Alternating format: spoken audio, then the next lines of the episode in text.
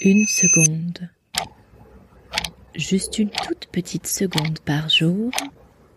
Tous les jours. Monde parallèle. Semaine 7. Les semaines se suivent et se ressemblent. Ou pas. Un jour, on se dit que ça commence à faire long. Et le lendemain, on se surprend à espérer que cette parenthèse confinée dure encore.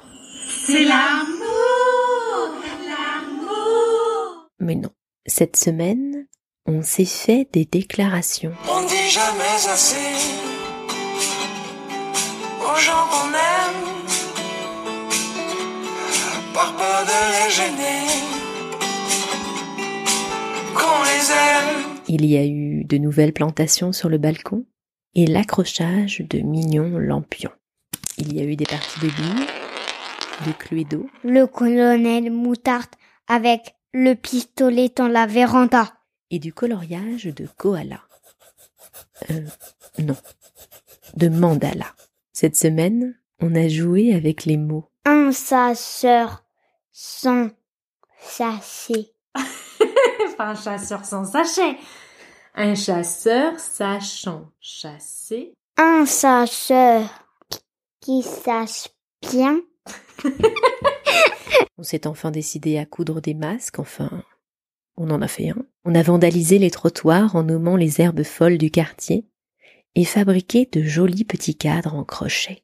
Cette semaine, on a eu envie de prendre le large, respirer l'air de la mer à plein poumon, entendre le clapotis de l'eau et le vent dans les arbres.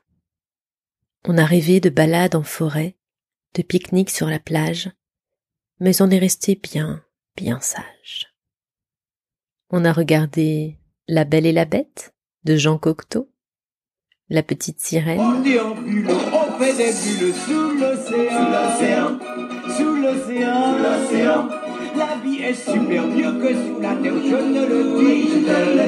Et une flopée d'autres Disney. On a encore passé beaucoup de temps dans la cuisine. On a fait du boboon, du cheesecake et des amaretti. À ce régime, nous, c'est en roulant qu'on sortira du confinement. À suivre. Prenez soin de vous.